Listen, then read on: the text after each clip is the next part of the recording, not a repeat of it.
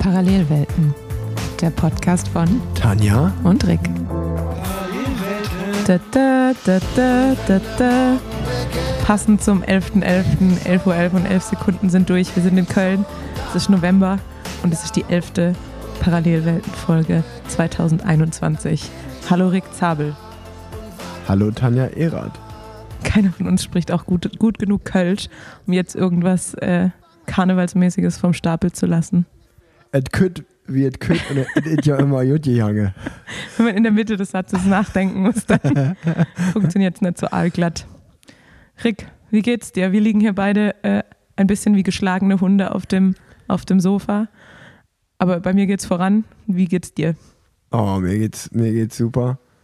Ähm, ich bin seit zwei Tagen wieder aus Israel da und ähm, ja, ich muss sagen, mir, mir geht's gut eigentlich. Bis auf, dass das kalte Wetter mich noch ein bisschen fertig macht hier. Also in Tel Aviv war es schon schön am Strand mit der Sonne, muss ich schon sagen. War jetzt nicht so schlecht. Und ähm, ich hatte das, also das Glück war irgendwie heute nicht auf meiner Seite bis jetzt, seitdem ich wieder da bin. Es ging damit los, dass ich glaube ich gestern bin ich drei Stunden Rad gefahren. Oder äh, 101 Kilometer hatte ich, dreieinhalb Stunden. Und warum auch immer ist äh, Wohlgemerkt 101, nicht 100. 101, genau. Ähm, ist, ist, als ich dann meinen Computer, äh, also als ich vor der Haustür stand und auf, bei meinem Computer auf Stopp gedrückt habe, ist der warum auch immer abgestürzt und war mein ganzer White weg. Das hat mich schon, äh, Das, das tut, also den Schmerz kann ich tatsächlich nachempfinden. das hat mich schon ziemlich aufgeregt. Da hätte ich am liebsten schon mein Rad genommen und es einfach mal weggepfeffert irgendwo. Aber zum Glück hatte ich noch die Zahlen im Kopf, dass ich das auf Training Peaks hochladen konnte und äh, ich bin mit André Greipel gefahren, äh, der mich dann netterweise auf Strava eingeladen hat, ähm, dass ich den White mit ihm gefahren bin. Somit ähm, habe ich auch die Strava-Kilometer. Das ist ja auch sehr wichtig. Immerhin. Ja, das Schmerzhafteste für mich rückblickend äh, an dem Sturz war, dass ich mein Garmin nie mehr hochladen konnte und die Datei einfach weg ist. Das Ja. heißt, mir fehlen einfach so knapp 60 Kilometer dieses Jahr und die Das bringt mir ist- keiner mehr zurück. Das ist echt ein Problem. Ich, ich fühle das nach. Ich meine, bei, bei Strava kann man ja manuell immer noch äh, nach, nach, also für mich zählt nur Strava. Absolut. Weil am Ende, jetzt ist es nicht mehr weit. Es ist jetzt, es ist jetzt wieder nochmal so, noch mal so sechs Wochen und dann macht Strava wieder diesen Instagrammable Jahresrückblick. Ja. Und da will ich natürlich gute Zahlen haben. Deswegen äh, hat André mich zum Glück zu diesem White dann eingeladen. Es tat mir dann aber in der Seele weh, weil er seinen White mit 99,97 Kilometer gestoppt hat. Das kann ich auch sehr gut nachvollziehen. Das, das war, das war, also das war gestern.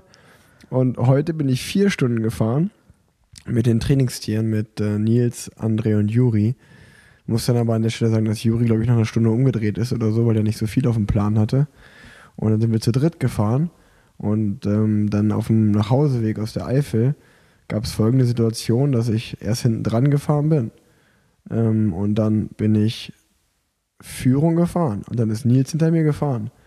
Und dann hat Nils zu mir gesagt, Herr Rick, hattest du nicht gerade noch eine Satteltasche am, am Sattel? Und dann habe ich gesagt, ja, warum? Und habe so geguckt und dachte so, dachte erst, er will mich verarschen, dass er die jetzt irgendwie abgemacht hat. Aber nachdem ich dann unglaublich geguckt habe und auch zehnmal nachgefragt habe und sich es herausgestellt hat, dass keiner meiner beiden Trainingskollegen mich veräppeln wollte, war die Realität einfach, dass als ich hinten im Loch gefahren bin, hinter André und Nils im Windschatten, musste irgendwo abgefallen sein. Somit ist meine Satteltasche plus kompletter Inhalt weg. Und der Inhalt wäre welcher? Der Inhalt von meiner Satteltasche waren zwei Schläuche plus zwei CO2-Kartuschen plus ähm, dieser CO2-Druckknopf davon, da oben, also dass man die halt dann in den Reifen machen kann. Der Pinöppel.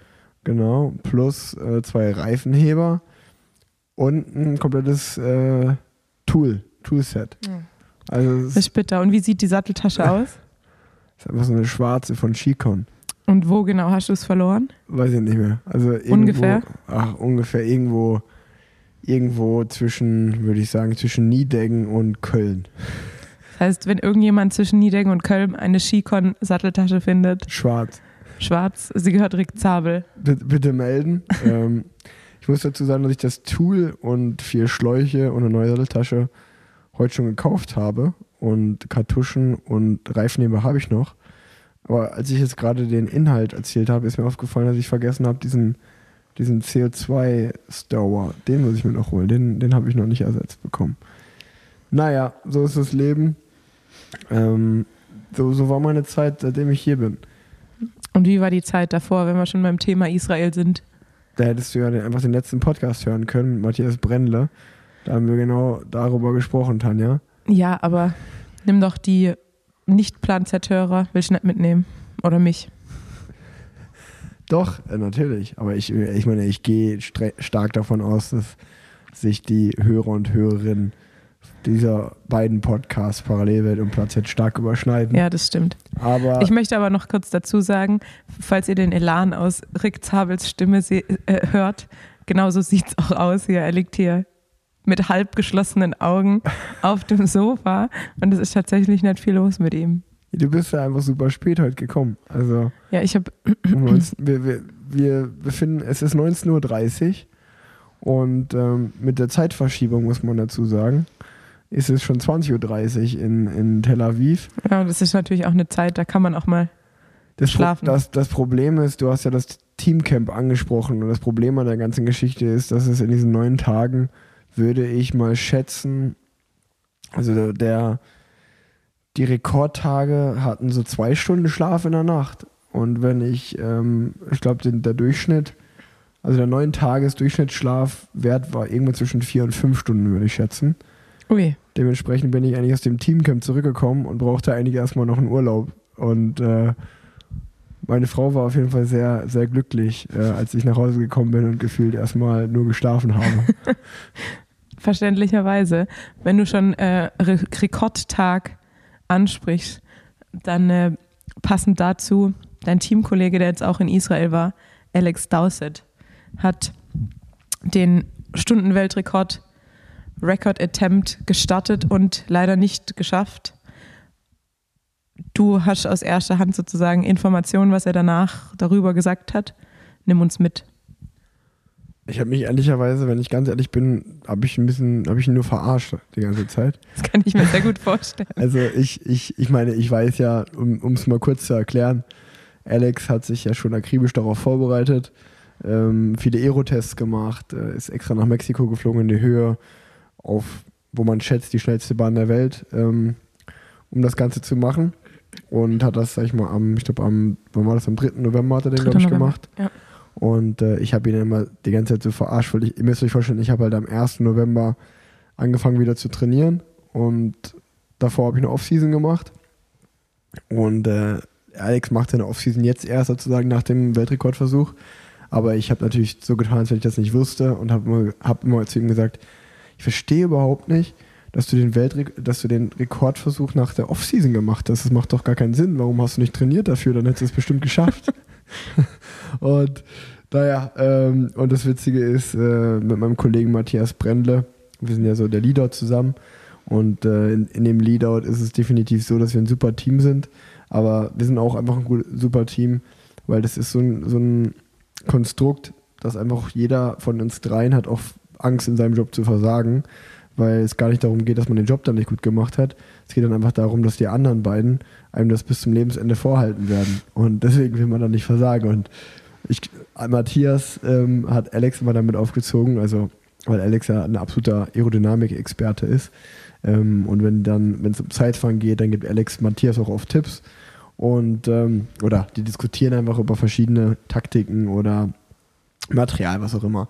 Und da ging es zum Beispiel darum, dass äh, äh, um Kurven fahren beim Zeitfahren. Oder Matthias ist ein Typ, wenn er auf die letzten 100, 200 Meter kommt beim Zeitfahren, dann geht er aus dem Sattel und sprintet. Und dann sagt Alex immer zu ihm, mach das nicht. Das ist nicht schneller. Wenn du in der Position bleibst, bist du schneller, als wenn du aus dem Sattel gehst und sprintest. Und dasselbe ist zum Beispiel auch so, wenn du um eine Kurve kommst im Zeitfahren, sollst du einfach wieder in die Position gehen und versuchen halt einfach wieder möglichst schnell in der Position Speed aufzunehmen. Und ich bin auch jemand, der geht aus der Kurve raus und geht erstmal irgendwie so aus dem Sattel, weil er sich denkt, so, oh, jetzt ja. baue ich wieder Geschwindigkeit auf. Aber Alex sagt, das bringt eigentlich gar nichts auf, auf Dauer gesehen. Und dann gab es die Situation, dass Alex Dowsett bei seinem Stundenweltrekordversuch zwölf Minuten vor aus Ende dem aus dem Sattel gegangen ist, weil er einfach wahrscheinlich die Muskulatur alles kaputt war. Und dann hat Matthias ihn natürlich heftigst deswegen aufgezogen. So, ey Alex, du darfst da nicht auf den Sattel gehen, es ist viel besser, wenn du in der Position bleibst. Naja, das waren so, ähm, das waren so die kleinen Witze, die wir mit Alex Dowsett da gemacht haben, nach seinem Stundenweltrekord versucht. Ähm, trotzdem muss man natürlich sagen, riesen Respekt. Viel hat ja nicht gefehlt, nur 400, 500 Meter. Ja, absolut. Ähm, er hat, glaube ich, ähm, sowohl auf seinem YouTube-Channel als auch auf seinem, seinem Instagram-Channel ordentlich Werbung für sich selber gemacht, was Alex äh, auch gefreut hat. Plus, glaube ich, das Allerwichtigste war ja auch, dass er, glaube ich, 60.000 Euro oder so für die Hämophilia-Stiftung Ja. ähm, äh, ja, äh, Charity-mäßig gesammelt hat. Ähm, weil ich glaube, Alex Dowsett ist der einzige Profi weltweit, der Hämophilie hat, die Krankheit. Also das, äh, das ist ja diese, wer Hämophilie nicht kennt, Alex Dowsett, wenn er sich schneidet oder stürzt oder was auch immer, muss er eine spezielle äh, Medikation nehmen, weil er sonst äh, das Bluten, also bei jedem normalen Menschen hört das Bluten einfach auf irgendwann und bei Alex wird das nicht aufhören. Ähm, und würde immer weiter bluten einfach. Und ähm, ja, er hat es trotzdem trotz der Krankheit in die, in die erste Liga des Sports geschafft und äh, hat genau für diese Stiftung, ähm, glaube ich, ein Riesenvorbild und auch da viel Geld für gesammelt. Ähm, also war das, glaube ich, insgesamt schon eine gute und runde Geschichte. Aber er hat gesagt, äh, das war der letzte Versuch. Er probiert es nicht nochmal. Ja, also ich habe mir, ich habe mir, während ich es angeschaut habe, beziehungsweise schon in den Tagen, die eigentlich dazu hingeführt haben und man ja auch gemerkt hat, was für eine riesige mediale Aufmerksamkeit es ist, habe ich mir gedacht, ich glaube, ich könnte das, also ich schon den größten Respekt davor, es überhaupt zu machen, weil man geht ja in diesen Rekordversuch rein und man weiß, wenn man es nicht packt, dann man kann sich ja nicht rausreden oder man, es ist ja einfach so, alle gucken zu und man, in Anführungsstrichen, man versagt. Und ich glaube, ich könnte mit dem Druck überhaupt gar nicht umgehen. Deshalb äh, größten Respekt für jeden, der das macht und dann auch natürlich vorher schon die Werbetrommel rührt ähm, und ja, es versucht. Ja, ich glaube, ähm, da, da, das stimmt. Ich glaube auch Alex selber war sehr aufgeregt davor und ähm, also man muss sich schon vorstellen, Alex ist schon ein Typ, der, der wird vorher schon mal getestet haben. Wie viel Watt muss er um, ungefähr in der Stunde fahren in der Position mit dem Material, was er hat, um den Rekord zu knacken? Und äh, also ich, ich, ich bin ehrlich, ich habe davor gedacht, ah, ich, es wird, glaube ich, schwierig für ihn, das zu, das zu schaffen.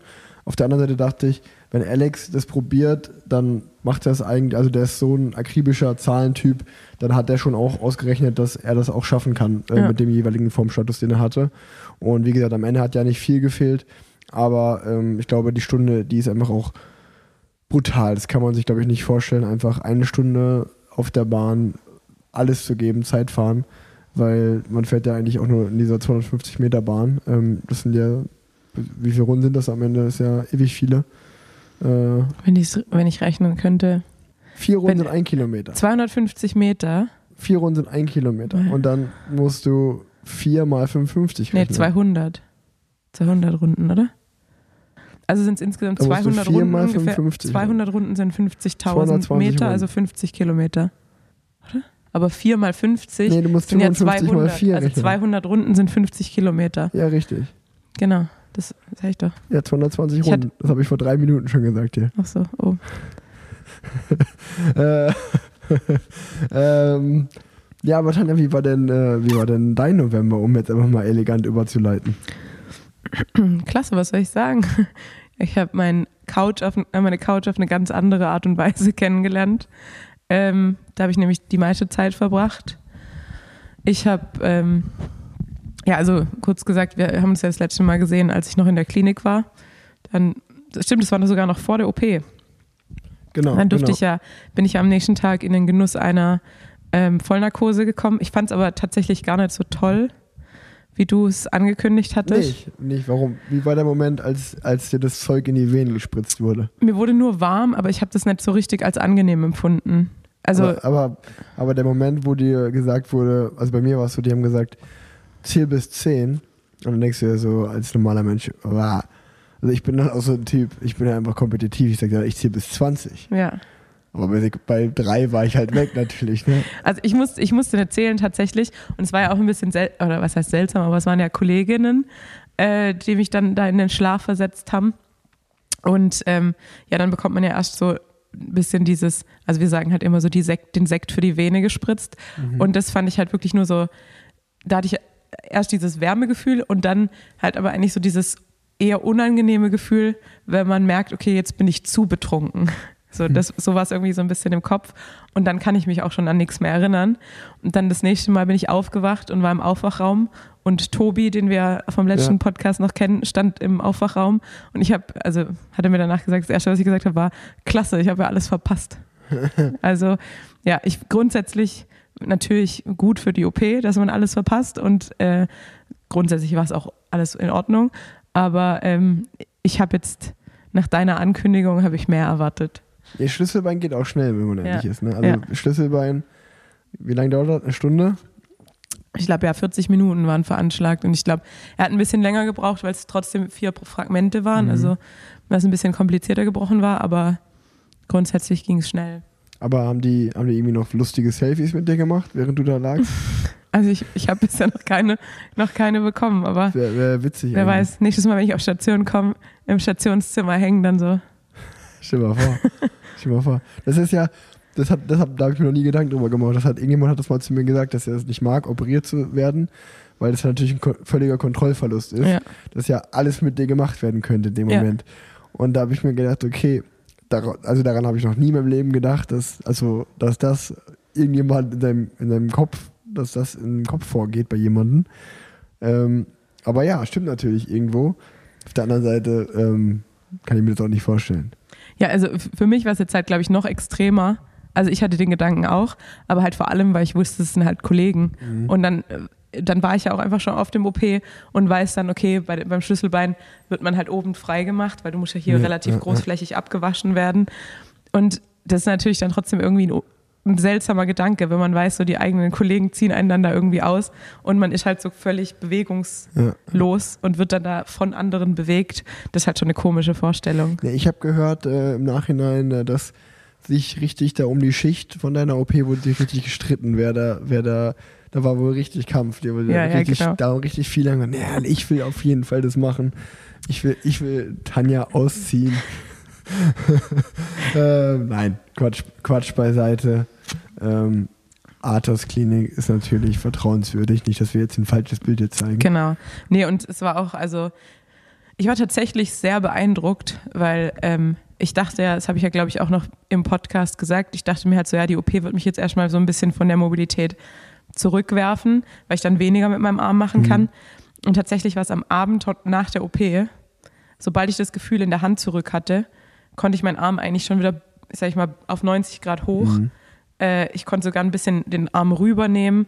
Also es war, es war so super gut und eine Woche drauf habe ich den Arm komplett wieder benutzt. Also es, da war ich wirklich beeindruckt, dass diese Osteosyntheseverfahren, wie man sie nennt, also wo der Knochen über Schrauben oder Platten verbunden wird, halt wirklich so von jetzt auf gleich eigentlich die Funktionalität wiederherstellen. Also das war sehr beeindruckend, fand ich. Total. Also ich, ich hatte dieselbe Erfahrung. Bei meinem Schlüsselbeinbruch saß ich, glaube ich, elf oder zwölf Tage nach dem Sturz wieder ähm, auf dem Rad. Ähm, oder ich glaube, ich glaube, ja, ich glaube zehn Tage danach auf der Rolle und bin, glaube ich, zwölf, dreizehn Tage danach das erste Mal nur so aus zum Testen wieder draußen mal gefahren.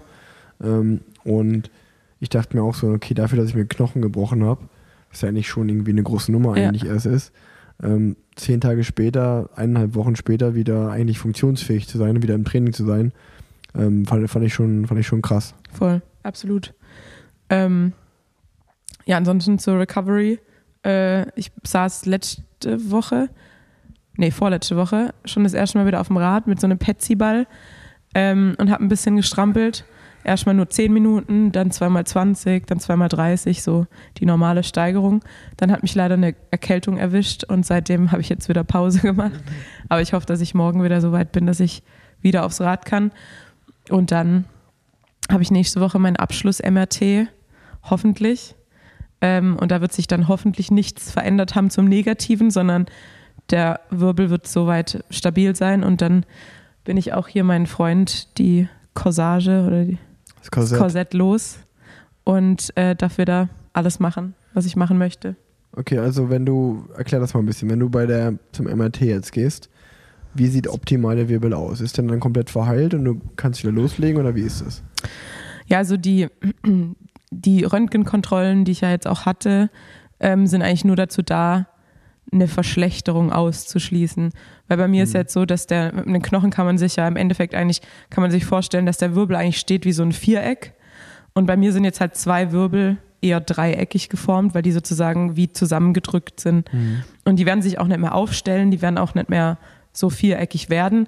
Aber wenn die in der Position bleiben und nicht weiter absinken oder sich nicht halt nach vorne oder hinten verschieben, dann kann es halt so bleiben. Und deshalb waren jetzt die Röntgenkontrollen eigentlich nur immer um den Ist-Wert zu bestimmen, dass der sich eigentlich vom, zu dem anfänglichen Röntgenbild nicht zum Schlechteren verändert hat. Und jetzt im abschließenden MRT kann man natürlich nochmal genauer den Wirbel anschauen und auch wirklich sagen, ist die Fraktur soweit geheilt, sind auch die Bänder im, in der Wirbelsäule eigentlich intakt und kann ich mich jetzt eigentlich wieder insoweit so weit belasten. Und dann ist der Plan eigentlich nächste Woche dann mit aktiver Physiotherapie anzufangen, weil bisher haben wir halt nur passiv ähm, viel gemacht. Ich hatte halt auch immer noch ein relativ starkes Schleudertrauma so im Nacken, ähm, wo ich halt auch immer echt starke Kopfschmerzen hatte, vor allem morgens. Und ähm, da hat jetzt Tobi eben viel mobilisiert und gelockert und so weiter. Also, und War jetzt momentan Physiotherapie mehr so noch so Massage und an dir ähm, arbeiten einfach so. Ich Genau, also ich liege auf dem. Rücken und Tobi macht dann so Ja. Traktion am Kopf, also er Ja, zieht ja, im Endeffekt am. Kopf äh, und versucht auch so ein bisschen die Wirbel schon zu mobilisieren. Also wir sind jetzt eigentlich fast auf bis, ja, sogar ein bisschen weiter als Frakturhöhe. Ähm, das halt wirklich wieder den, weil ich habe mich jetzt tatsächlich eigentlich seit sechs Wochen nicht groß gestreckt oder sowas oder mhm. irgendwie gedreht, was man ja sonst mal, mal machen würde und wo ich natürlich auch immer das Gefühl habe, ich würde mich jetzt einfach so gern mal strecken. Mhm. Ähm, aber es geht halt nicht. Und ähm, das macht er dann sozusagen passiv mit den Händen dann. Ach cool. Ja, und äh, hast du, also ist jetzt bei dir auf jeden Fall auch so, dass du, also merkst du, dass du irgendwie noch richtig steif irgendwie so bist oder, ähm, oder irgendwie so richtig Schmerzen hast, verspannt bist oder, oder geht es? Ja, also ich merke es vor allem, wenn ich jetzt halt lang stehe und gehe, dann meldet sich mein Rücken schon, sag ich mal so, am Anfang waren es so 20 Minuten, jetzt kann ich schon so eine Stunde ähm, durch die Gegend laufen und es, es ist erträglich von Okay. den Schmerzen her. Ähm, was halt, was ich halt immer noch merke, wenn ich jetzt nachts schlaf und ich wach morgens auf, dann muss ich halt wirklich, dann muss ich eigentlich, brauche ich eine andere Unterlage oder eine andere Position, weil ich dann halt schon wirklich Schmerzen habe. Aber ich kann jetzt zumindest schon wieder länger schlafen. Also am Anfang bin ich halt um 4 Uhr morgens aufgewacht, um 5 Uhr morgens aufgewacht und habe halt gemerkt, okay, ich muss jetzt aufs Sofa, weil der Sofa-Untergrund dann wieder sich anders anfühlt als das Mhm. Bett, ähm, weil ich dann einfach so Schmerzen bekommen habe. Aber das, das ist ja das, wenn man, ich, man, man ist ja natürlich irgendwie immer bei einer Verletzung mit dem Ist-Zustand immer unzufrieden, weil man ist nicht 100% fit. Ja. Aber natürlich, wenn ich jetzt zurückblicke auf letzte Woche oder auf vor zwei Wochen Mhm. und mir drüber nachdenke, wie weit ich jetzt eigentlich schon gekommen bin, ähm, dann geht es auf jeden Fall schon gut voran, muss ich sagen. Ja, das freut mich auf jeden Fall zu hören, dass da ähm, alles auf dem Wege der Besserung ist und äh, wir das hier auch live im Podcast so ein bisschen mitverfolgen können, wie langwierig dann auch so eine Verletzung sein kann. Ja. Ähm, naja, und ich hoffe, dass wenn wir den nächsten Podcast aufnehmen, dass dann auch äh, es wieder deutlich besser ist. Und äh, Das hoffe ich auch und ich schon wieder voll im Training stehe. ja, das wäre auf jeden Fall. Wär, Langsam werde ich auch dick. also ich muss ja schon sagen, dass halt einfach so, jetzt sind es fünf Wochen liegen und äh, den, den täglichen Bedarf an Kalorien plötzlich, glaube ich, so halb, zu halbieren oder noch weniger. Aber ja trotzdem vom Kopf her eigentlich Mhm. das gleiche Hungergefühl zu haben oder das gleiche Bedürfnis an Menge zu essen, ähm, das rächt sich irgendwann. Aber ich finde nicht, dass du dicker aussiehst, muss ich sagen. Ja, ich habe natürlich auch einen, meinen weiten Schal und meinen Ja, weiten Pulli. Also aber ich, ich habe auch Matthias Brenner zum letzten Podcast schon gelüftet, dass ich auch, äh, ich glaube jetzt nur noch viereinhalb Kilo drüber bin, aber in Israel waren es noch fünf Kilo über, über Optimalgewicht, was aber okay ist äh, im November, wenn man mal ein bisschen dicker sein darf dann jetzt. Ähm, aber ja, äh, ich, ich, ich fühle das auf jeden Ja. Fall. ja, bei mir ist jetzt vom Gewicht her ist halt schwierig zu, ähm, zu sagen, weil vom Gewicht her hat sich gar nicht viel geändert, aber ich habe halt extrem viel Muskulatur abgebaut. Das Ja, merke na ich halt. Und dementsprechend verändert sich das Gewicht gar nicht so sehr, aber man merkt halt irgendwie, natürlich gehört halt auch, glaube ich, man kennt sich ja als Sportler, glaube ich, gar nicht anders, als dass die Muskulatur immer so eine gewisse Grundspannung hat. Mhm. Also ich kenne meinen Traktus nie locker. Hier, da ist eigentlich immer Spannung drauf und auf einmal ist es halt so weich. Wackelpudding. Wackelpudding. Und ich glaube, das ist halt auch, glaube ich, so das, das Hauptding und auch das Körpergefühl halt. Man kennt es halt irgendwie, dass man, dass man Sport macht und dass man sich gut fühlt. Und es gehört halt auch irgendwie dazu, dass man sich gut fühlt. Mhm. Das fehlt halt gerade.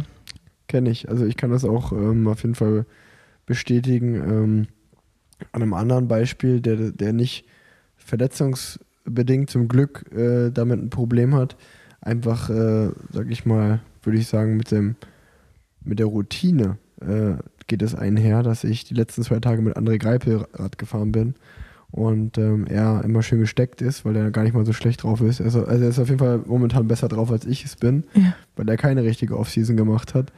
Und äh, er, er, er kann auch nicht widerstehen, äh, wenn wir jetzt in die Trainingsgruppe natürlich schreiben, dass wir Rad fahren und er hat gerade nichts vor, dann kommt er natürlich auch noch mit Ja, weil er auch genau das sagt, dass natürlich gehört es irgendwie auch zum Wohlfühlen äh, dazu, dass man, wenn man sein Leben lang Rad gefahren ist, dann hört man ja nicht von einem auf den anderen Tag einfach auf oder klar geht man mal laufen oder mal länger spazieren oder spielt eine Runde Fußball oder so, dann ist man auch happy, wenn, wenn man was gemacht hat. Und wenn man einfach so viel Rad gefahren ist und auch irgendwie äh, ja immer sich als Profisportler kennt, dann äh, ist es auf einmal total komisch, wenn man sagt, okay, man, man hat zwei, drei Kilo mehr und man hat irgendwie so ein bisschen Pölsterchen auf einmal, ja. was man, obwohl man dann weiß man im Kopf so, jetzt kann es mir egal sein, ich muss nicht mehr irgendeinen Berg, ich muss nicht mehr leicht sein, aber trotzdem äh, ist es ja einfach über Jahre so drin, dass man sich irgendwie denkt, ah ja, äh, das äh, war ich anders gewohnt, äh, gefällt mir jetzt erstmal gerade nicht so auf den ersten Blick. Genau. Also äh, definitiv ein spannendes Thema. Ja. Ja. Also deshalb freue ich mich auf jeden Fall wieder ein anderes Körpergefühl zu haben. Und ich habe auch schon gemerkt, selbst bei diesen 10-Minuten-Einheiten, ähm, man geht danach duschen und es ist einfach wieder schön, duschen zu gehen, weil man geschwitzt hat Ja, ja. und nicht nur duschen zu gehen, weil man halt duschen sollte. Ja. Ähm, deshalb, ja, auch, auch was das Schlafen angeht, äh, ich glaube, ja, jeder, der Radsport macht oder der Rad fährt, kennt dieses angenehme Gefühl, nach einer langen Radtour nach Hause zu kommen und sich zu denken, oh, heute Abend früh ins Bett, das wird schön. Und jetzt ist halt einfach so, ich gehe abends ins Bett und da ist auch so, ich schlafe halt im Endeffekt nur, weil ich schlafen muss, aber ich gehe eben nicht müde ins Bett, Ja, ja. ähm, weil mir die körperliche Anstrengung einfach komplett fehlt. Ja, ja, es ist äh, eine, für einen Sportler so verletzt zu sein, ist auf jeden Fall ganz, ganz ekliges, einfach eine ganz unangenehme Situation. Und ähm, also kann man, kann man, sag ich mal, für uns beide so ein bisschen zusammenfassen. Du hast den meisten November ähm, auf der Couch verbracht. Was aber auf der anderen Seite gut ist für diesen Podcast, weil du extrem viel Radrennen und Radsport noch geschaut hast. Weil äh, im Gegensatz zu mir, der in der Offseason im Urlaub war und sein Leben genossen hat und dann im Israel Teamcamp war, ähm, wir haben gerade in einem kurzen Vorgespräch zu diesem Podcast geredet und ich habe gesagt, okay, ich kann in dieser Folge, glaube ich, wenig beitragen, weil ich gar nicht viel mitbekommen habe. Äh, und nicht, weil mich das nicht interessiert hätte, sondern einfach, weil ich äh, ein bisschen offline war auch einfach, was Radsport angeht. Aber wir wären ja nicht Parallelwelten der, der, der Podcast, ähm, wenn wir uns nicht natürlich ein bisschen gut darauf vorbereitet haben. Und äh, neben unserer persönlichen Erfahrung, was jetzt in den letzten Wochen los war, können wir jetzt mal ein bisschen so ins Sportgeschehen abtauchen. Genau, im Endeffekt, das letzte Mal haben wir uns gesehen, als kurz bevor du in den Urlaub abgehauen bist. Und ich glaube, gleichzeitig sind auch die ersten Athleten zur Bahn-WM nach Roubaix angereist.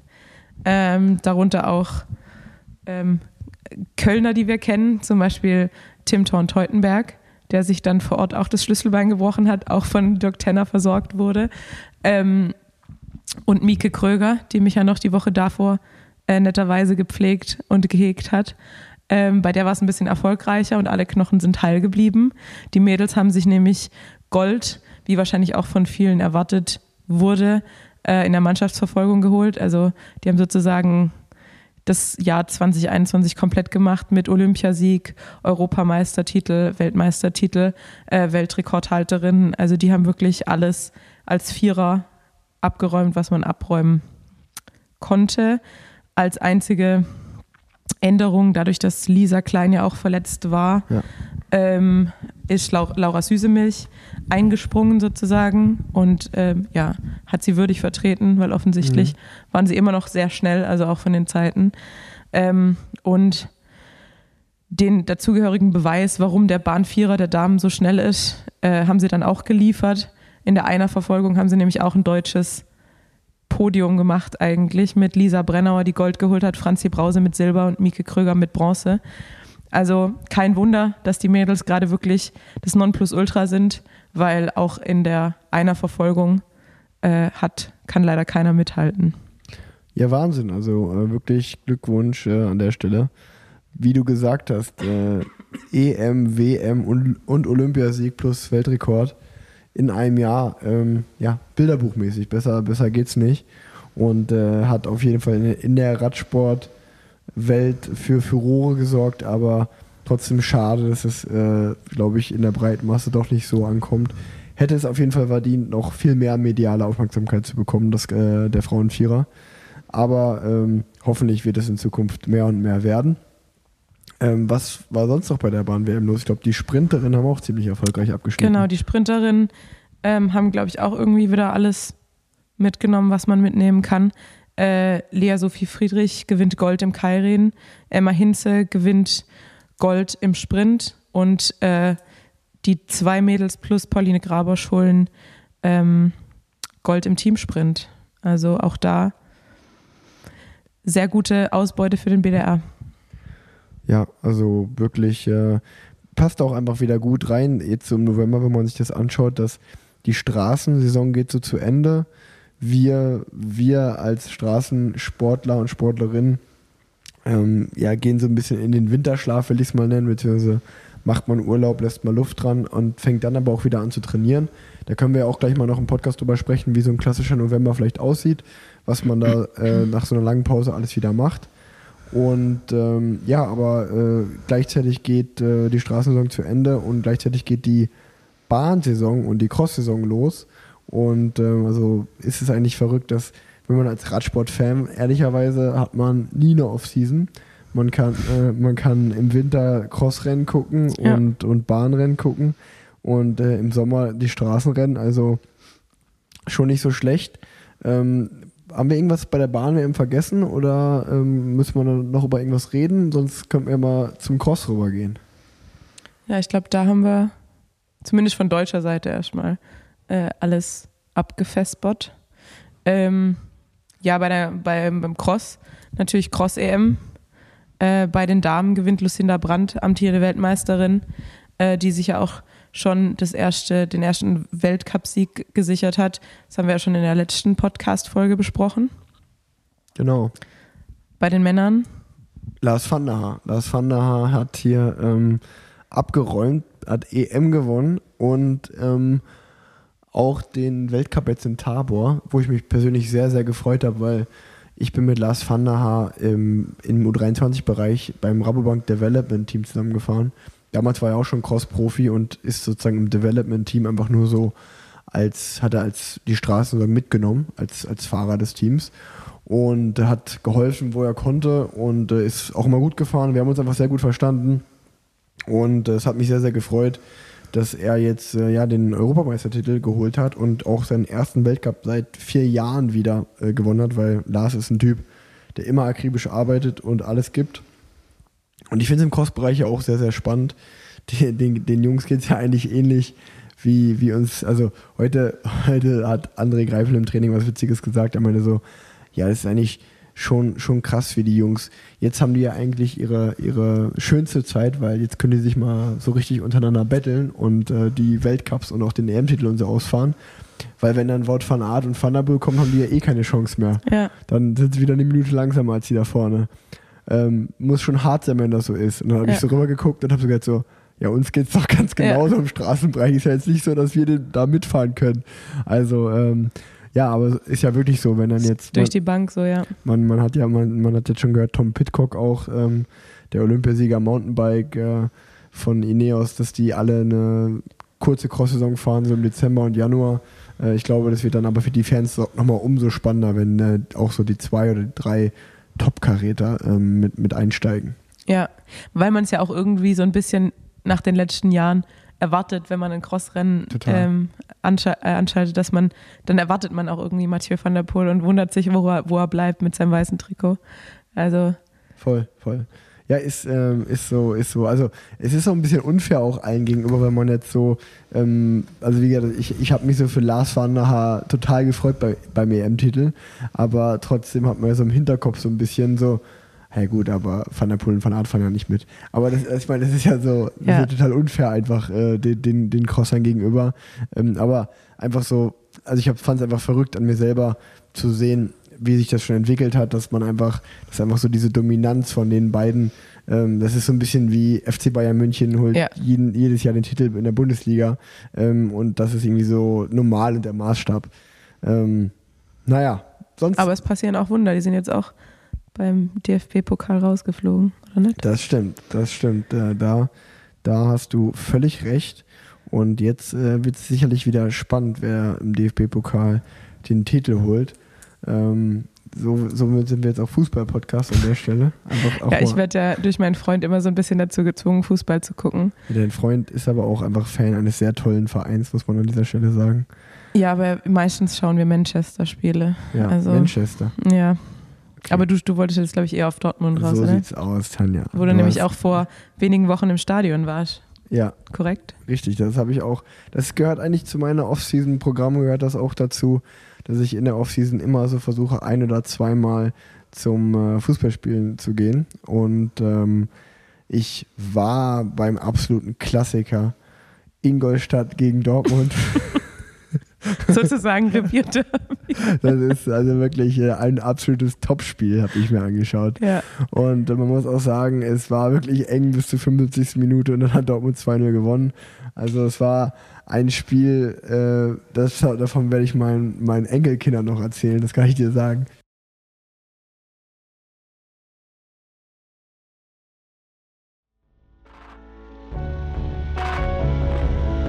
Wie immer wird unser Podcast Parallelwelten präsentiert von Rose Bikes. Und es gibt wieder mal gute News von Rose, denn es sind drei Modelle lieferbar zurzeit. Und das sind genau die richtigen Modelle zu der Jahreszeit. Das erste wä- wäre nämlich das Backroad Carbon Gravel Bike. Ähm, das zweite ist das The Boost Dirt Bike. Und das dritte Rad, was lieferbar ist, ist der Freerider Soulfire. Also wie gesagt, genau die drei richtigen Modelle für diese Jahreszeit, wenn man mal durch den Wald ballern will oder einfach Spaß haben will, auf der Straße mit breiten Reifen sich sicherer fühlen will. Genau die richtigen Räder sind äh, da momentan lieferbar bei Rose. Wie immer könnt ihr einfach auf rosebikes.de gehen. Da findet ihr das, da könnt ihr einfach mal nachschauen. Und äh, ansonsten kann ich von Rose noch sagen, dass wir euch sichere und heile Fahrt wünschen. Ähm, passt auf, wenn das Laub, Laub auf, der, auf dem Fahrradweg liegt äh, und rutscht nicht aus, äh, bleibt gesund und habt trotzdem weiter viel, viel Spaß beim Radfahren, auch wenn die Wetterbedingungen sind. manchmal widrig sind. Hast du so, hast, Vielen hast Dank also Rose. Jetzt bei dir war es dieses Jahr keine klassische Off-Season, aber ich habe so richtig Off-Season-Routinen eigentlich. Äh, hast du das auch? Nee, also komischerweise hat sich ja seit letztem Jahr die Verletzung als Off-Season-Routine eingeschlichen. äh, ich hoffe, das kann ich nächstes Jahr durchbrechen. Aber grundsätzlich war ich ja kein Typ, der ähm, eine große Off-Season gemacht hat. Also ich habe normalerweise immer so zwei Wochen versucht, weniger zu trainieren. Und dann würde ich sagen, meine Routine war dann halt viel Krafttraining zu machen und schwimmen zu gehen. Ähm, aber ich habe dann, also ich bin kein passionierter Off-Season-Typ. Doch, ich liebe, ich liebe die Off-Season, muss ich sagen. Ähm, ich, ich meinte mehr sowas, also bei mir ist zum Beispiel, wenn Off-Season ist, dann, dann hake ich einfach so, bestimmte Dinge haben sich da so ein bisschen bei mir eingebürgert. So wie zum Beispiel, dass ich gerne dann mal auf ein Konzert gehe, wenn es geht, dass ich irgendwie so gerne mal zu einem Fußballspiel gehe, aber auch, dass ich dann zum Zahnarzt gehe. Ich gehe dann einmal im Jahr zum Zahnarzt und äh, das halt checken, ob alles okay ist. Ja. So. Dasselbe ist, man, man hat so ein paar To-Dos dann und dann, dann denke ich mir so, ah, da habe ich mal Zeit dafür, weil da muss ich nicht Rad fahren und äh, auch so irgendwie so ein bisschen so Mist, der liegen bleibt, den schiebe ich immer alles gerne so in die, in die Off-Season rein. Das stimmt. Also da habe ich jetzt die Zeit eigentlich auch gut genutzt, in der ich halt nichts anderes machen konnte, dass ich halt wirklich so den Mist, der liegen bleibt, so in der auch in der Selbstständigkeit, äh, einfach mal so rigoros abgearbeitet habe. Aber tatsächlich mit dem Zahnarzt, ich habe massive Zahnarztangst. Das heißt, ich schiebe meinen Prophylaxetermin immer so in den so kurz vor Weihnachten. Also ich rufe halt irgendwann, wenn ich so merke, okay, es wird jetzt richtig knapp, dass ich noch meinen Stempel ins Bonusheft bekomme für dieses Jahr. Und dann rufe ich halt einfach so bei allen Zahnärzten an, ob ich irgendwo noch einen Termin für eine Prophylaxe bekomme. Und das ist dann halt wirklich erst, also ich brauche diesen Druck, dass ich jetzt diesen Stempel in mein Heft brauche, um mich überhaupt dazu durchringen zu können, zum Zahnarzt zu gehen. Du, du musst mit dem Rücken zur Wand stehen. Ja, wirklich. Also ich habe ich hab massiv Angst, zum Zahnarzt warum, zu gehen. Warum denn? Ähm, ich habe ne, ich hab keine super Zähne. Also ich habe irgendwie Probleme mit dem Zahnschmelz und deshalb hatte ich als, als Kind sind schon alle meine, meine Milchzähne, die rauskamen, sind einfach so in der Mitte auseinandergebrochen. Okay. Waren einfach schon nicht super. Ich hatte extrem viele Blomben als Kind. Ich habe jetzt schon mehrere Kronen, ähm, Gold-Inlays und so weiter und so fort. Also ich habe schon sehr viel mitgemacht bei Zahnärzten. Ähm, und ich glaube, das spielt da so ein bisschen mit rein. Und dann grund grundsätzlich weiß man ja manchmal, glaube ich, gar nicht, wie so eine Angst oder so eine Phobie entsteht. Mhm. Also ich glaube, ähm, ist einfach, einfach da die Gerüche, die Geräusche. Ja, Also ich muss sagen, ich habe äh, echt äh, Respekt davor. Also als ich bei meiner letzten Zahnreinigung war, ging mir das auch so durch den Kopf, dass es irgendwie ähm, den ganzen Tag bei anderen Menschen im Mund rumwühlen, sage ich jetzt mal, und da Zähne sauber machen oder die auch zu behandeln, was auch immer. Das ist ja auch alles, man, man hat ja auch immer nicht viel Platz, wenn man ehrlich ist. Ja. Ne? Also das ist schon so eine Fummelarbeit auch irgendwie. Ähm, habe ich, äh, habe ich absolut Respekt vor. Aber ich finde es auf der anderen Seite, ich finde es so witzig, wie, also wie, äh, anscheinend sind so Zähne auch ein absolutes Glücksding. Also bei, bei uns ist es auch so, zum Beispiel, wenn ich meine Frau Leo sehe, die putzt sich so auf die Zähne am Tag und die benutzt Zahnseide und die achtet genau darauf, welche Zahnpasta sie nimmt. Also die pflegt die so in meinen Augen top.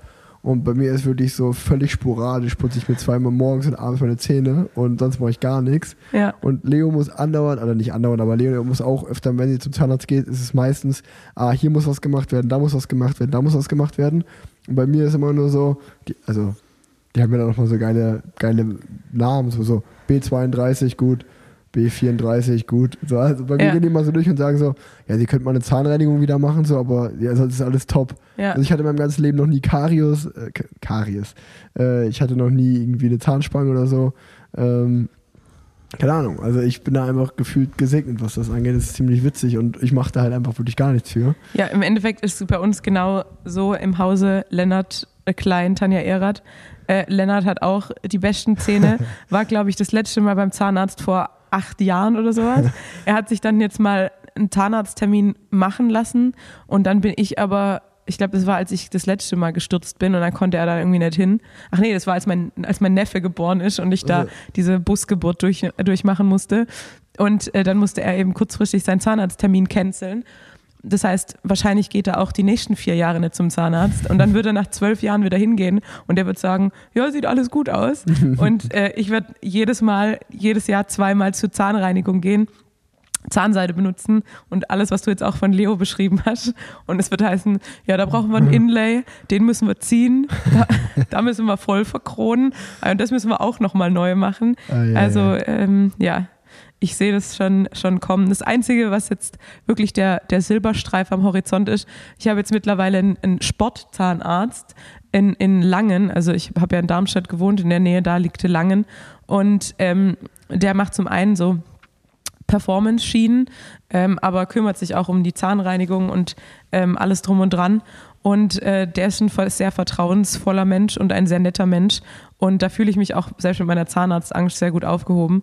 Und da ist jetzt halt auch super, weil ich ja immer so lange warte, bis ich meinen Super. Termin habe, kann ich halt einfach sagen, so, ja, Michael, kann ich vielleicht kurzfristig noch? Ja, ja, komm rein. Also das ist tatsächlich sehr passend für mich und äh, dem bin ich sehr dankbar, dass sich jemand jetzt meinem, meinem Gebiss annimmt. Ähm, wie kriegen wir jetzt Parallelweiten ähm, vom Zahn-Podcast-Thema weg? Ja. ähm, fällt mir nämlich ein, es gibt nämlich, das habe ich schon mal gehört, ich hatte mal einen Trainer, ähm, der hat zu mir gesagt, dass ich mir überlegen sollte, mir so eine Performance-Schiene machen zu lassen und die soll ich dann ins Auto legen, mein, in mein, also in, in das äh, Teamfahrzeug, was immer im Rennen hinter uns herfährt und immer vor mein Lead-Auto, den Sprint, sollte ich zurückfahren und mir die dann holen für, Ja. fürs Rennen, weil anscheinend ist es bewiesen, dass wenn man so eine Schiene hat, dass man eine deutlich bessere Kraftübertragung hat. Ja, also ich fand es auch tatsächlich, also ich habe so eine Schiene und ich fand es auch tatsächlich sehr eindrücklich, ähm, wie sich die ähm, deine Mobilität verändert, deine Kraft verändert, einfach wenn du die wenn du die Schiene trägst. Also es ist schon eindrucksvoll, obwohl es manchmal ein bisschen nervig sein kann beim Rennen, auch mit dem Essen, weil man halt trotzdem ja eine Schiene im Mund hat und die Gels schlechter aufbeißen kann zum Beispiel. Ähm, habe ich die trotzdem immer drin, weil ich den Benefit Hast du, du fährst, du fährst ja, ich mit der fahre Schiene mit, immer? ich fahr mit der Ach, Schiene. echt? Du bist, glaube ich, die einzige, die ich kenne, die wirklich mit so einer Schiene fährt. Siehst mal. Wahnsinn. Wie krass, ey, wie, wie, das ist echt, das ist verrückt. Ich habe das noch nie gemacht. Also, ich habe davon schon gehört, aber ich habe, also kannst du auch ganz normal atmen damit? Ja, ja, das ist, ähm, also die ist, Ich stelle mir das mal total schwer vor, dann irgendwie zu atmen. nee, die ist unten im Mund, die ist nicht oben, weil oben wird sozusagen dein Atemfluss so ein bisschen Mhm. beeinträchtigen und unten liegt halt so unter der Zunge. Und das einzige, klar, man hat halt ein Fremdkörpergefühl im Mund und man muss sich so ein bisschen dran gewöhnen. Aber ist ja wie mit allem. Also wenn man früher eine Zahnspange hatte, am Anfang ist es halt komisch und irgendwann ist es total normal. Und beim Gels aufbeißen ist es manchmal blöd, aber ansonsten äh, passt es. Ja, krass, ey. Siehst du, habe ich schon wieder was Neues erfahren über dich heute. Ja. Ähm, was ich auch ganz neu über dich ja, nicht erfahren habe, sondern eher gesehen habe, ähm, es, es sah sehr, sehr schön aus, muss ich sagen, aber ungewohnt. Ähm, ich habe Tanja Erath in der Abendrobe gesehen. Ja, siehst mal. Was war da los? Ja, Mieke hat mich zu ihrem Plus eins beim äh, Sportpre deutschen Sportpresseball gemacht in Frankfurt. Hat mich gefragt, ob ich mitkomme und ich habe gesagt, ich weiß noch nicht, ob ich bis dahin wieder so lange reisen und stehen kann, aber ich würde es probieren. Und äh, es hat auch eigentlich ganz gut geklappt. Ich habe mich dann zwischenzeitlich zwar mal, es gab, wir haben angefragt, ob es irgendwie eine Möglichkeit gibt, sich hinzulegen. Und die haben gesagt, nee, ist eigentlich eine Tanzveranstaltung, da gibt es keine wirklichen Liegemöglichkeiten. Aber dann habe ich mir einfach so drei Stühle zusammengestellt und habe mich halt auf die Stühle gelegt zwischenzeitlich. Und ja, das war ganz nett. Ich fühle mich zwar immer noch nicht wohl auf solchen Veranstaltungen, muss ich sagen, äh, aber es war trotzdem ein cooler Abend. Und äh, wir haben Oliver Pocher kennengelernt. Und der war tatsächlich auch der angenehmste Gesprächspartner an dem Abend, muss ich sagen. Und das hätte ich auch nicht erwartet. Ja, wie läuft denn, also was ist denn erstmal eine deutsche Sportpresse? Weil ich muss sagen, ich bin jetzt seit einiger Zeit Profi, aber ich wurde in meinem ganzen Leben noch nie auf sowas eingeladen. Was aber auch daran liegt, weil man, dass man, glaube ich, irgendwelche olympischen oder Weltmeistermedaillen holen muss, um auf sowas eingeladen zu werden. Was in meiner Karriere noch nie der Fall gewesen ist. Ähm, und wahrscheinlich auch nie mehr der Fall sein wird. Ähm, je nachdem werde ich auch bald in näherer Zukunft nicht dahin gehen werden. Ähm, deswegen ähm, erklär mir doch mal und erklär auch mal hier den Hörern und Hörerinnen, so, weil die, das jetzt ist ja so auch, jetzt ist ja die so, so eine Ball- oder Award-Saison. Geht ja jetzt los. Jetzt geht ja auch Sportler des Jahres. Der ganze Bums wird ja jetzt durchge wird ja jetzt hier gemacht. Äh, Die der, Sau durchs Dorf der, getrieben. der deutsche Sportpresseball. wer, wer hat da was gewonnen? Was ging da, was ging da ab? Was war da, was war da los? Ähm, da fragst du mich jetzt was. Also, wie genau die, äh, die Einladungskultur des Sportpresseball ist, weiß ich ehrlich gesagt auch nicht. Also, ich weiß auf jeden Fall, dass Mieke eingeladen war, eben wegen dem Olympiasieg. Und ähm, ich weiß gar nicht, ob, weil Laura Süßemilch war ja auch mit uns da, ob Laura das Plus eins von Franzi Brause war, die dann leider verhindert war gesundheitlich, oder ob Laura wegen dem WM-Titel eingeladen war. Das habe ich tatsächlich auch dann nie gefragt. Ähm, deshalb kann ich gar nicht sagen, wer und warum man da eingeladen wird. Ähm, ansonsten hat es mir den Eindruck gemacht, dass es hauptsächlich so ein bisschen so ein Sehen und gesehen werden ist und ein die Saison Revue passieren lassen. Ähm, Aber sind das alle Sportarten Deutschlands oder gibt es da irgendwie Spitz genau, also es waren Leichtathleten da, Weitspringer, Innen, innen. innen. Ähm, Ich gender für dich mit, einfach alles gut. danke, danke. Ähm, wen habe ich sonst schon? Ich habe auch gar Warum nicht war so viele Oliver Leute. Pocher da? Was ja, das war auch, da, da waren halt dann dazwischen halt einfach irgendwelche VIPs und irgendwelche Menschen, Wer die war noch da? Welche VIPs hast du kennengelernt, Tanja? nur Oliver Pocher glauben. Aber wen hast du noch gesehen? Ja, im Nachhinein habe ich dann noch ein paar Bilder gesehen von Leuten, die da waren, die ich, die ich gar nicht gesehen habe, die mir aber ähm, geläufig sind. Also zum Beispiel Richie Müller war, glaube ich, da. Wer ist das Den habe ich dann im, der spielt im Tatort mit einem Schauspieler. Ja, Stuttgarter Tatort. Ähm, ich und es waren, waren mehrere. Am nächsten Tag habe ich gesehen, es waren mehrere Menschen da, die man kennt aus Film und Fernsehen, Mhm. aber wir waren sehr an unserem Tisch. Okay. ich Wer, wer saß denn an eurem Tisch? Ähm, also die einzige Person, die ich da kannte an unserem Tisch, war Sabrina Mockenhaupt. Ja, die kenne ich auch. Genau. Und die war mit ihrem, der, die, die saß mit ihrem Mann, Leichtathletin ist das, ne? genau. Ja. Die saß mit ihrem äh, Mann neben uns. Und das ist so, ich erzähle die Geschichte jetzt einfach. Ich war kurz davor, so einen richtig peinlichen Moment zu haben. Und ich war froh, dass ich nicht so schnell geantwortet habe. Ähm, aber ihr, ihr Mann und ich haben uns auch so ein bisschen darüber unterhalten, weil sie kannten Mieke natürlich nicht. Und Mhm. bis wir dann halt irgendwann, ich habe gemerkt, ihr Mann ist auch Schwabe. Dann habe ich halt irgendwann so den Smalltalk eröffnet über das Schwäbisch sein. Und ähm, dann hat er halt auch nur gesagt, so ja, eigentlich ja erschreckend, dass man einen Olympiasieger am Tisch hat und ähm, den gar nicht kennt, Ja. halt, weil halt der Sport, weil halt in Deutschland nur der Fußball sozusagen groß ist. Und dann meinte er so, ja, das ist ja der Klassiker-Talk. das ist ja bei meiner, bei meiner Frau ähnlich. Die war jetzt zwar nie Olympiasiegerin, aber ja trotzdem auf einem äh, sehr hohen Niveau erfolgreich. Und äh, schlussendlich kennen alle Leute sie nur von, und ich wollte sagen, ja, der Nippel von, von Was? Stefan Raab. Es gab doch diesen Nippel von, von Stefan Raab, wo sie sagt, ich bin heute Morgen aufgewacht und dann hatte ich so schre- schrecklich Durchfall. Das Nee. ist ja Sabrina Mockenhaupt. Das wusste ich nicht. Und ich dachte halt einfach so, ich wollte sagen, ja, und jeder kennt sie nur von dem Nippel von, von Stefan Raab. Und dann sagt er, und jeder kennt sie nur von Let's Dance. Und ich dachte so, Gott, zum Glück habe ich nicht gesagt. Und jeder kennt sie nur von der Durchfallgeschichte. Das wäre, glaube ich, sehr unangenehm Ah. gewesen. Ähm, aber ja, dementsprechend war ähm, Sabrina Mockenhaupt die einzige an unserem Tisch, die ich kannte.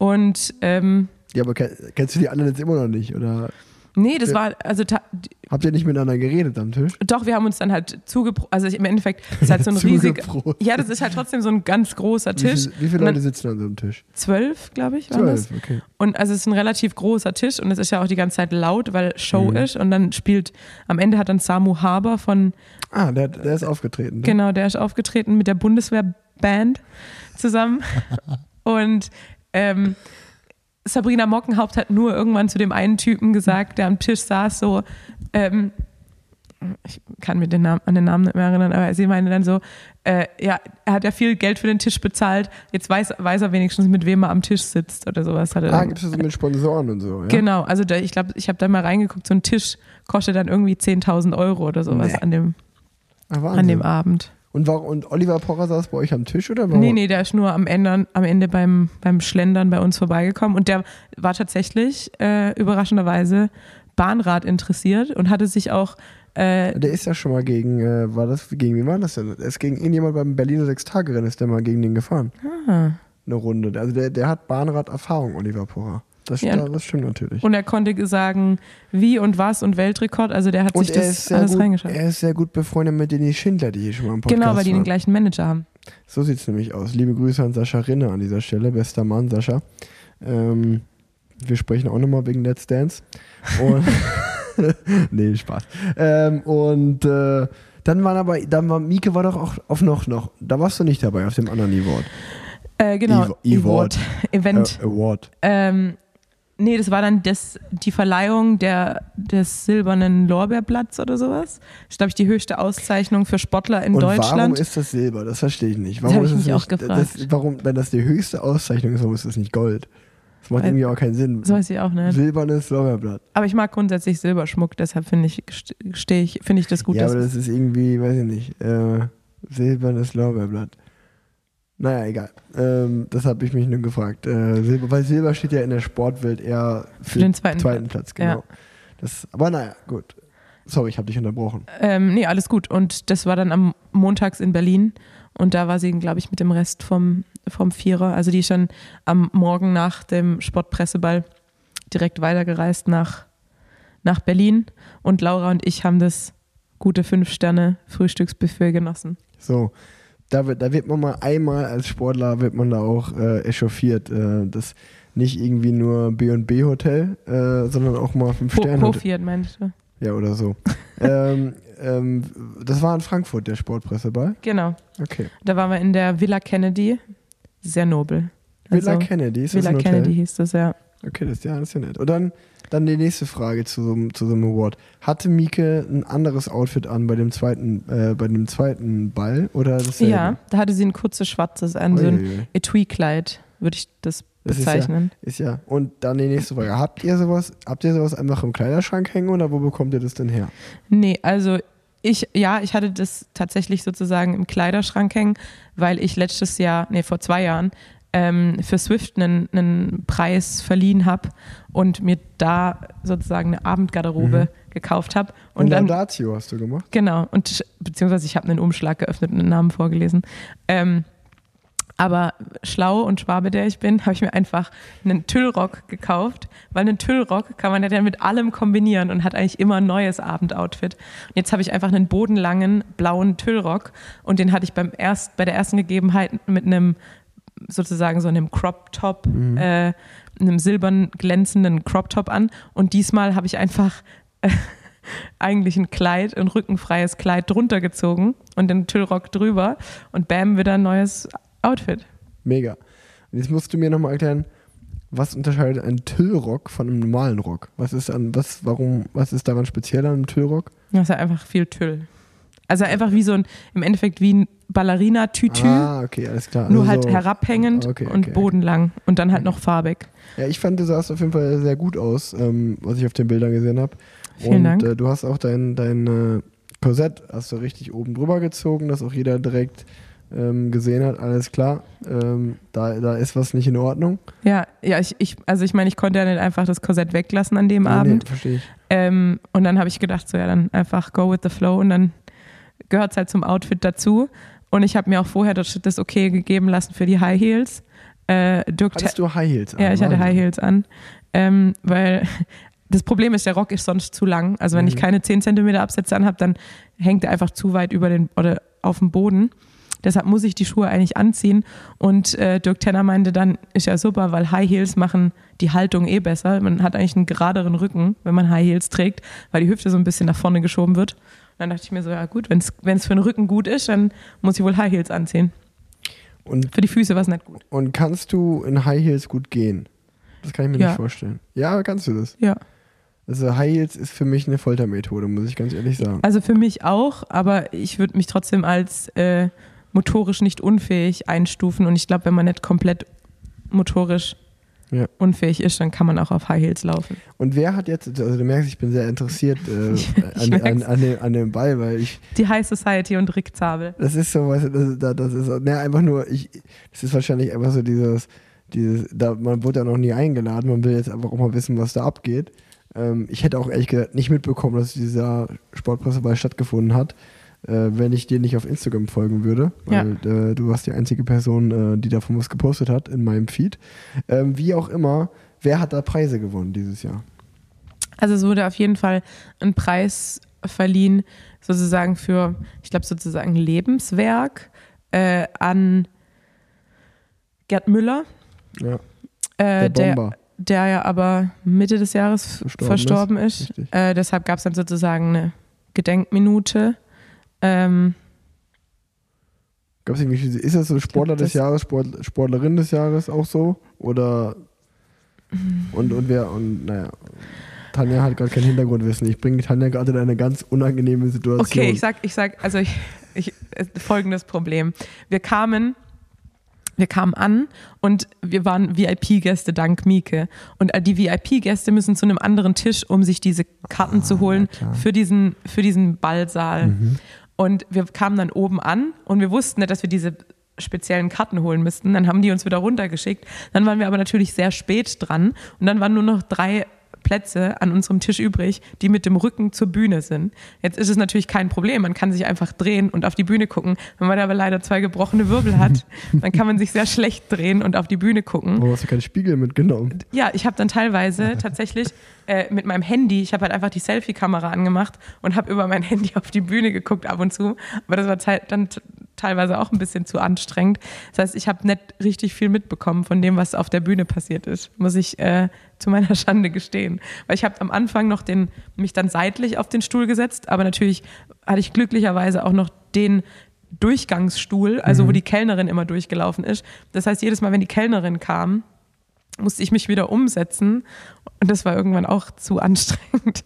Also bin ich dann einfach, ich habe mich dann einfach meinem Schicksal ergeben, mir einen Rotwein eingeschenkt und äh, den Rücken ähm, zur Bühne gedreht und die Bühne Bühne sein lassen. Sehr gut. Jetzt habe ich, hab ich das verstanden, warum du davon nichts mitbekommen hast. Ja.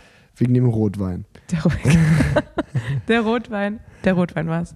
Ähm, okay, ähm, haben wir denn noch irgendwas? Jetzt sind wir ziemlich lange am Thema Zahnarzt und Sportpresseball hängen geblieben. Aber äh, das ist November. Das ist der November im Radsport. Das ist ein toter Monat, kann man so sagen. Also für uns Straßenradsportler zumindest. Ähm, da kann man auch mal einfach bei Parallelwelten über was anderes, über was anderes reden. Völlig okay. Ähm, was ist in der Sportwelt? Haben wir noch was auf unserem Zettel stehen? Was, was haben wir verpasst? Ja, also theoretisch haben wir noch zwei gro große Rennen im Oktober ausgelassen. Einmal Paris-Tour bei den Männern und Rente bei den Frauen. Ähm, Paris-Tour. Willst du, willst du das Frauenrennen erklären und ich das Männerrennen? Ähm, ja. Paris-Tour ist äh, immer eigentlich so der Herbstklassiker schlechthin. Ähm, ist so das Pendant zur Lombardei-Rundfahrt bei den Männern. Ähm, ja, äh, ist Lombardei-Rundfahrt ist für Bergfahrer, Paris-Tours ist für die Sprinter. Allerdings, seitdem Paris-Tours kein World Tour-Rennen mehr ist, äh, ist es so ein bisschen entkräftet worden und äh, hat zwar immer noch einen großen Namen, aber meistens nicht mehr so das Starterfeld und ist auch in den letzten Jahren äh, mehr und mehr zu einem Gravel-Rennen halb geworden. Ähm, wie auch immer, ich habe es mir dieses Jahr angeschaut, äh, war sehr, sehr schön. Und ähm, Arno Demar hat äh, gefühlt so ein bisschen seine Saison gerettet. Äh, der hat ja lange seit dem Sommer kein Rennen mehr gewonnen und hat dann aber einen bärenstarken Eindruck gemacht und das Rennen sehr, sehr stark gewonnen. Ähm, das war Paris Tours dieses Jahr. Was war bei äh, Ronde van Drenthe los? Äh, Ronde van Drenthe bei den Frauen, ja, ein World Tour Rennen ähm, und ähm, eines der längsten Rennen, normalerweise im Frühjahr. Dieses Jahr wurde es verlegt, weil die holländischen Rennen ja eigentlich auf den Spätherbst verlegt wurden. Ähm, und Drenthe ist eben auch so ein bisschen ich will es nicht mit Roubaix vergleichen, aber es ist so relativ schlechtes Kopfsteinpflaster, ähm, dann auch je nach Witterung sehr matschig ähm, und meistens auch sehr, sehr, sehr windig. Ähm, dementsprechend ein sehr hartes Rennen, das dann am Ende eigentlich oft am, also es ging jetzt über den Wamberg und wo es dann halt eigentlich auch entschieden wurde, wo dann kleinere Gruppen weggefahren sind. Und ähm, am Ende gibt es eine kleine Gruppe mit drei Fahrerinnen von DSM, Franzi Koch, Pfeiffer Gregori und, ähm, ach nee, vier. Flotte Mackay war nämlich auch drin und äh, Lorena Wiebes. Und natürlich mit der besten Sprinterin, glaube ich, die es äh, so gibt, die eigentlich alles gewinnt, äh, war das ein relativ sicheres Ding. Und DSM gewinnt das Rennen mit Lorena Wiebes und bringt tatsächlich auch ähm, fünf Fahrerinnen in die Top 8. Wow, also hat ja auch das Team DSM bei den Frauen ein starkes Finale geliefert da. Absolut. Die haben ja auch ein bisschen wie äh, Anno Demar so am Anfang der Saison so ein bisschen Probleme DSM und haben jetzt einfach nochmal ein richtiges Ausrufezeichen gesetzt am Ende der Saison. Die sind motiviert geblieben bis zum Ende, kann man, kann man also sagen. Ja, und haben auch motiviert weitergemacht, denn erst dieses Wochenende waren die ersten äh, nationalen Meisterschaften in Holland im Gravel. Und äh, da waren auch zwei DSM-Fahrerinnen auf dem Podium mit Flotti Mackay auf zwei und Lorena Wiebes auf drei. Und gewonnen hat Demi Vollering von SD Works, die auch heute Geburtstag hat. Das wäre doch immer was Schönes für, ähm, ähm, für die deutsche Meisterschaft, wenn es die deutschen Meisterschaften im Gravel bald mal gehen würde. Ja, das finde ich auch cool. Das wäre auf jeden Fall äh, wäre das eine coole Sache. Ähm, ich glaube, das war es zum Sportlichen. Ähm, wollen wir einfach nochmal, weil wir das angekündigt haben, das ist das Einzige, was mir noch einfällt, so.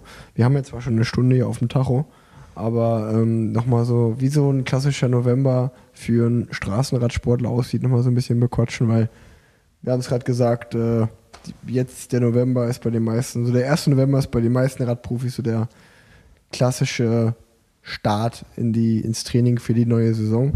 Ähm, die Crosser und die Bahnfahrer ähm, gehen jetzt voll in ihre, in, in, in ihre Saison, aber bei uns ist es eher so, also ich kann ja von mir erstmal einfach mal reden, dass es dann meistens am 1. November wieder so aussieht, dass man erstmal irgendwie so zwei Stunden Rad fährt und sich dann erstmal denkt so, oh wow, äh, wie viel Form kann man eigentlich innerhalb von zwei oder drei Wochen verlieren? Das gibt es ja gar nicht. Ja. Ähm, ist auch mal so ein bisschen eine unangenehme Situation, weil es ja meistens dann auch mit dem November und Dezember wird das Wetter schlechter. Das heißt, dann kommt so ein bisschen schlechtes Wetter und niedriger Formstand äh, zusammen, was das Ganze nicht besser macht. Ähm, da flüchtet man immer gerne mal nach Mallorca oder irgendwo in den Süden, wo man besser, besser Radfahren kann. Ähm, aber ja, man kann das, glaube ich, einfach so beschreiben, dass der November so ein klassischer Monat ist, wo man einfach wieder sich auf Rad, äh, aufs Rad setzt und versucht so ein bisschen wieder so Stunden und die, die Ausdauer äh, zu verbessern und Stunden auf dem Rad zu sammeln. Und ähm, ja, ich glaube, man kann sagen, wenn man so im November so auf 2000 Kilometer kommt, dann äh, ist es schon radmäßig äh, ein, guter, ein guter November gewesen. Ähm, gleichzeitig fängt man aber nebenbei meistens im Gym auch noch an, also im, im, im Krafttraining. Und äh, ja, legt da einfach, glaube ich, so ein bisschen auch eine gute Grundlage ähm, über den Winter. ähm, um dann, wenn die Saison wieder losgeht, vielleicht nur noch einmal die Woche ins Fitnessstudio zu gehen, um das Ja. noch zu erhalten. Ähm, aber sag ich mal, wirklich der große, der große, der Großbaustein äh, im Fitnessbereich wird auch beim Sportler, äh, beim Radsportler im Winter gelegt. Ähm, also ich würde mal jetzt ja sagen, zwischen November und Januar, Februar ist so die heftigste Gymzeit, die wir haben. Und ähm, da fängt man dann auch an hinzugehen. Was ich vergessen habe, ist vielleicht noch beim Radtraining, dass man äh, neben dem ganzen Ausdauer auch das sogenannte K3 macht, oft. Ähm, also das heißt einfach mit einem mit einer extrem niedrigen Trittfrequenz, äh, ich sage jetzt einfach mal zwischen 50 und 60 Umdrehungen, ähm, aber mit einer Belastung zwischen 300 320 Watt. Man fängt dann erstmal easy an und steigert das dann hoch. Ähm, ja, auch einfach äh, Radkraft äh, Kraft auf dem Rad aufzubauen. Ähm, ich glaube, das sind erstmal so die drei, die drei wichtigsten Momente, äh, die ich, äh, oder die drei wichtigsten Elemente, die ich momentan im Training habe. Äh, einmal Ausdauer auf dem Rad, Kraft auf dem Rad und äh, Krafttraining noch nebenbei. Und gleichzeitig fängt man natürlich wieder einfach auch an, ein bisschen, ja, mal nach dem Urlaub und nach dem Lotterleben, wie ich es nenne, bisschen, äh, ja, früher mal ins Bett zu gehen, ein bisschen mehr auf die Ernährung zu achten. Ähm, man stellt sich auf die Waage und denkt sich, oh, den einen oder anderen Kilo müsste ich nochmal runterbekommen. Wie gehe ich das ganze Thema jetzt an? Ähm, und es ist auch der Monat, wo man immer noch auch mal laufen geht nebenbei oder einfach Alternativsport gerne macht, wo dafür noch Zeit ist. Ähm, das würde ich jetzt mal so als den klassischen Radnovember eines Radprofis beschreiben. Ja, da gehe ich mit. Also wenn ich äh, nicht ans Bett gefesselt gewesen wäre, dann äh, wäre das bei mir wahrscheinlich ungefähr gleich gewesen, außer dass ich das Laufen eher durch Schwimmen ersetzt hätte. Ähm, nicht nur aufgrund des fehlenden Kreuzbandes, aber einfach, weil ich Laufen verabscheue. Ähm, aber ja, ansonsten würde es bei mir exakt genauso aussehen. Ansonsten freut man sich im November auch immer ähm, auf die Announcements, was die neue Saison angeht. Welche Teams, welche ähm, neuen Fahrer in welches Team wechseln. Ähm, da gibt es ja doch immer ein paar interessante Dinge. Und für mich war jetzt, ich habe natürlich auch die ganze Zeit darauf gewartet, dass äh, das Team, dass mein Team sozusagen das äh, offizielle Announcement macht, dass IF als äh, Hauptsponsor mit einsteigt, ähm, weil man ja die ganze Zeit, wenn es noch nicht so spruchreif ist, dann denkt man ja, vielleicht passiert es ja doch nicht. Und ähm, ich hatte jetzt immer viel Zeit, mir Gedanken zu machen und ähm, habe dann wirklich gedacht, hoffentlich, hoffentlich passiert es bald. Und jetzt ist es auch passiert und ist jetzt offiziell, dass wir ab nächstem Jahr IF Tipco Silicon Valley Bank heißen.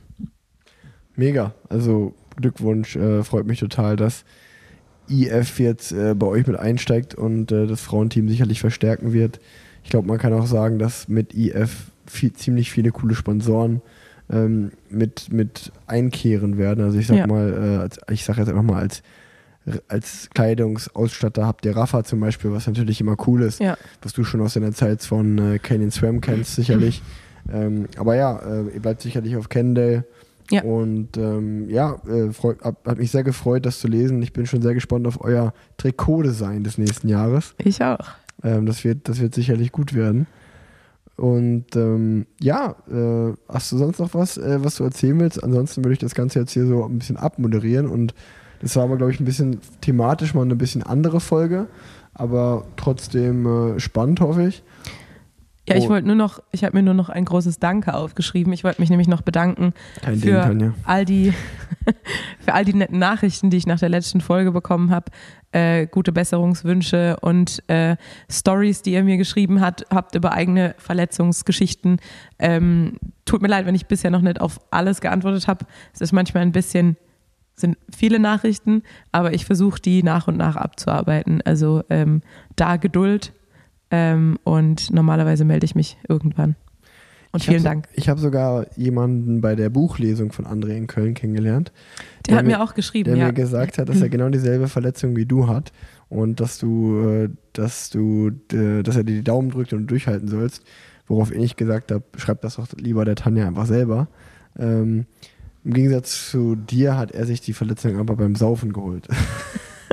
Also wirklich, er hat, das Saufen hat er bei mir weggelassen. Also er hat zu mir, das war ein Suffabend. Das, Okay. war, das war, wir werden jetzt keine Namen genannt, aber ähm, witzig. Äh, naja, auf jeden Fall äh, danke, dass, wir, dass du zu mir nach Hause gekommen bist und wir diesmal wieder bei mir aufgenommen haben. Sehr Ähm, gern. Eine, eine Folge Parallelwelten steht ja noch aus, äh, die Dezemberfolge, die zwölfte. Und ich sag mal so, ähm, vielleicht haben wir ja dann auch News, wie es nächstes Jahr weitergeht. Mal schauen. Mal schauen, ob wir ein paar Päckchen zu Weihnachten packen. Ja, wir werden es sehen. Ähm, in diesem Sinne hast du die letzten Worte der Folge. Tschüss.